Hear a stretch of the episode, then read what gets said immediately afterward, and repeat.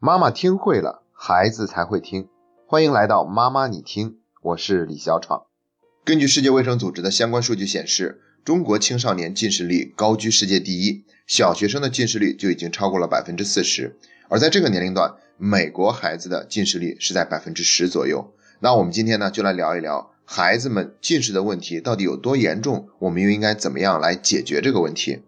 那我们先来看一组更加详细的数据的调查。二零一四年的时候，教育部发布了全国学生体质与健康调研结果。结果显示，小学、初中、高中和大学生的视力低下检出率分别为百分之四十五点七、百分之七十四点三、百分之八十三点三和百分之八十六点四。而这些数据呢，在二零零五年的时候，仅仅为百分之三十一点六七、百分之五十八点零七、百分之七十六点零二和百分之八十二点六八。视力低下检出率较十年以前已经有了一个很大的增长。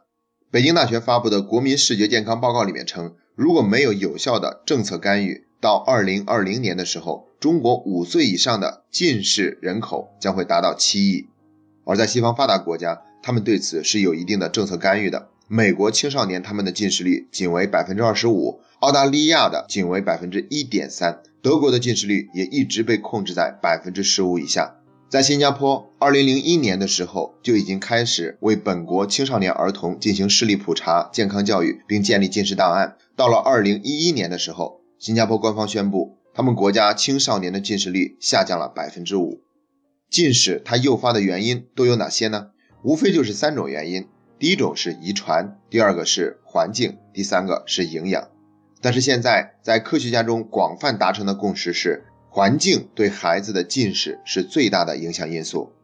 有一项流行病学研究表明，即便是父母都近视，那子女近视的发病率也只有百分之三十二点九。所以说，环境才是最主要的因素。而我们中国的青少年在环境这方面，恰恰面临着最严重的挑战。在二零一五年的《自然》杂志中发表了一篇声明：户外活动的时间与近视的发病率息息相关。研究显示，孩子在户外干什么不重要，无论是运动还是野餐，只要是在户外的时间停留的足够多，近视的发病率都会降低。来自澳大利亚的研究成果表明，孩子们需要每天在至少一万勒克斯的光照下待上约三个小时，才能够避免近视。那一万勒克斯是一个什么样的概念呢？它相当于是一个人夏天在太阳下戴着太阳镜，并且站在树荫下接受到的光照强度。而我们平常照明非常充分的办公室或者说是教室，光照的强度通常也都不到五百勒克斯。非常不幸的是，我们中国是世界上的头号英式大国，因为要不断的学习，青少年在户外待的时间被严重的压缩，这也是为什么中国的青少年近视率是如此之高的原因。而且在我们中国也做了一些相关的实验，最后发现事实真的是这样的。在二零零九年的时候。广州中山眼科中心就进行了一项为期三年的实验。他们先是在广州随机挑选了六所学校，让这些学校中六七岁的孩子每天在放学前增加一节四十分钟的户外课，然后又另外挑选了六所学校，而这六所学校的课程表是没有任何变化的。三年以后，通过统计发现，前面那六所学校这些孩子开始近视的比例是百分之三十，而对照组的那六所学校孩子开始近视的比例是百分之四十。那这些数据呢，都已经足以表明，环境才是诱发近视的最主要因素。作为世界上的头号英式大国，我们中国在环境这方面给孩子造成的近视的诱因更是特别的明显。今年六月六号的爱眼日主题就是沐浴阳光，预防近视。这个沐不是沐浴的沐，而是眼睛的这个沐。但是我们要注意，它后面说的是预防近视。也就是说，户外活动仅仅能够起到预防的作用，但是对于已经近视的孩子，户外活动的作用就变得非常有限了。这也提醒我们所有的家长，一定要尽快的、尽早的让孩子增加户外的活动时间。不过这实在是很不容易，因为英式教育的这种背景决定了我们的孩子需要花更多的时间在学习上。二零一四年的时候，曾经有一项报告指出，平均每个上海的十五岁的孩子。每周要写作业的时间花上十四个小时，而相比之下，英国是五个小时，美国是六个小时。写作业的时间越多，就意味着在室内待的时间越多，那在户外待的时间相应的就会变少了。而且我们中国家长普遍格外的担心孩子的安全问题，所以家长们都觉得，与其把孩子送出门外面让他去锻炼、去疯跑、去玩，不如让孩子老老实实在家里待着，这样的话更加安全。在二零一二年的一项调查显示，北京、上海、广州、西安、合肥五座城市的小学生户外活动每天只有一个小时，周末则是可以达到两个小时。虽然在中国，我们也有眼保健操被当作政策一样广泛的推广。但是它的作用实在是很有限。在新加坡，他们就直接将课外活动时间作为考核公立学校的重要指标。加拿大要求更是非常的明确，首先是鼓励孩子多参加户外活动，降低用眼的强度，而且加拿大全国范围内直接明令禁止拖堂补课的行为。而且很多的省份规定，中小学生在校期间户外活动的时间不得低于每天两小时，对于低年级的孩子，甚至要达到四点五小时。那英式教育的这一背景，我们无法改变，而且在很长一段时间之内都会持续。所以，对我们家长来说呢，能够带着孩子去参加户外活动，最好的时间就是寒暑假。那我们究竟怎么样才能够增加孩子的户外活动的时间呢？我准备了三条建议。第一条就是带着孩子去参加某项体育活动。很多的体育活动呢，它都是露天的，像打篮球啊、踢足球啊，包括一些游泳池也是露天的。而体育运动的好处呢，又不仅仅局限在预防近视上面，它可以锻炼一个孩子的体质，去磨练一个人的品格，还给孩子增加了一项特长或者技能。还有的一些室内的体育运动项目，其实它也是可以起到预防近视的作用的。比如打乒乓球，因为乒乓球的移动速度特别的快，那孩子的注意力要关注在乒乓球上面，所以会对孩子眼球肌肉的收缩和放松会起到一个非常好的锻炼作用。在时间非常充裕的暑假里面。每天带着孩子去参加一项体育运动，或者给孩子报一个游泳学习班，这是去增加一个孩子户外活动最直接也是最简单的方式。当然，在我们帮助孩子挑选具体是哪一个体育项目的时候，一定要注意考虑到孩子的感受和他自己的需要，这样孩子才有可能更主动的参与其中，并持续的坚持下去。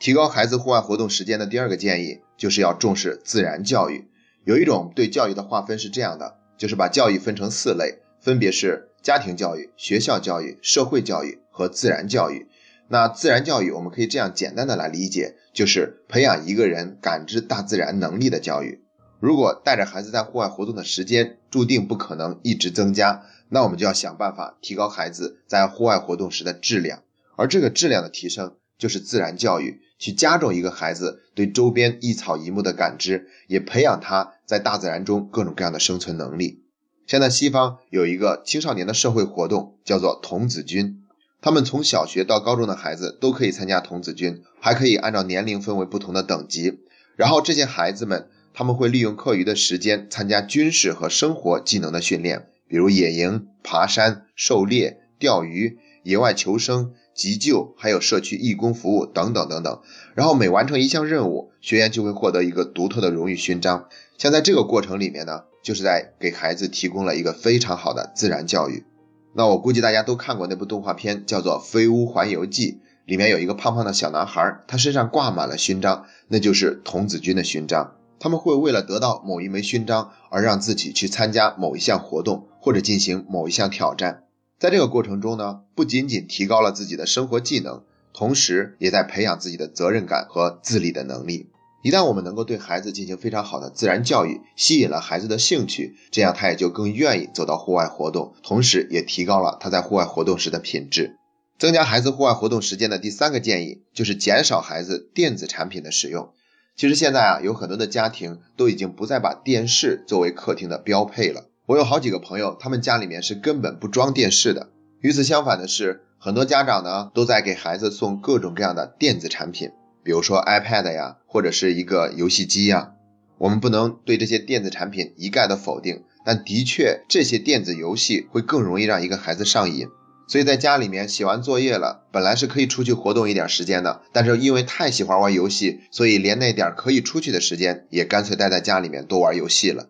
在这里呢，我要建议各位家长，我们尽量不把电子产品送给孩子作为礼物，而是可以给孩子多送一些必须在户外才能够玩的玩具。为了鼓励孩子能够出去，我们也不要直接光把他赶出去，而是可以带着孩子一起出去玩，或者让孩子邀请他的小伙伴一起玩。对于电子产品和网络游戏的使用呢，我们最好不要让孩子开这样的头，这样的话他也就没有机会去沉湎于其中。之前我们曾经做了一期节目，就是有家长问说，孩子整天都爱玩游戏，家里面不让玩呢，就干脆不回家，去同学家里面玩，然后妈妈就很发愁，问应该怎么办。然后在那一期节目里面，我给出的建议就是，不妨让孩子好好的玩个够，让他充分满足一次，以后他就不会再那么上瘾了。节目播出以后呢，那我有一个同行特意给我发微信来探讨这期节目。他说这样的方式真的好吗？的确，对于有的孩子和一部分家长来说，这样的方式能够起到作用。但是对于大部分正在处于焦虑中的家长来说，这种方式可能只会适得其反。那我后来觉得这位同行他给我提的建议是非常中肯的，因为我们一直在强调方法永远都是方法，最重要的就是使用这些方法时的心态。这个让孩子玩个够的说法是《好妈妈胜过好老师》的作者尹建莉女士提出来的，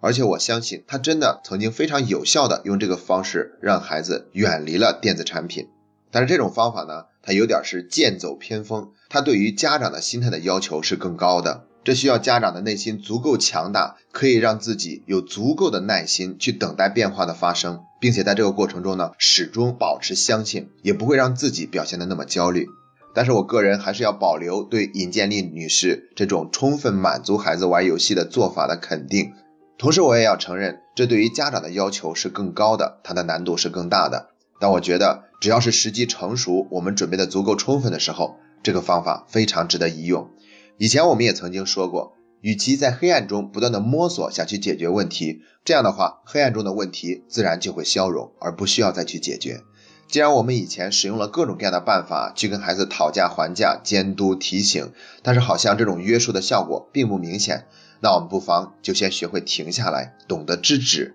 想办法引进阳光，来让这些问题彻底的消失。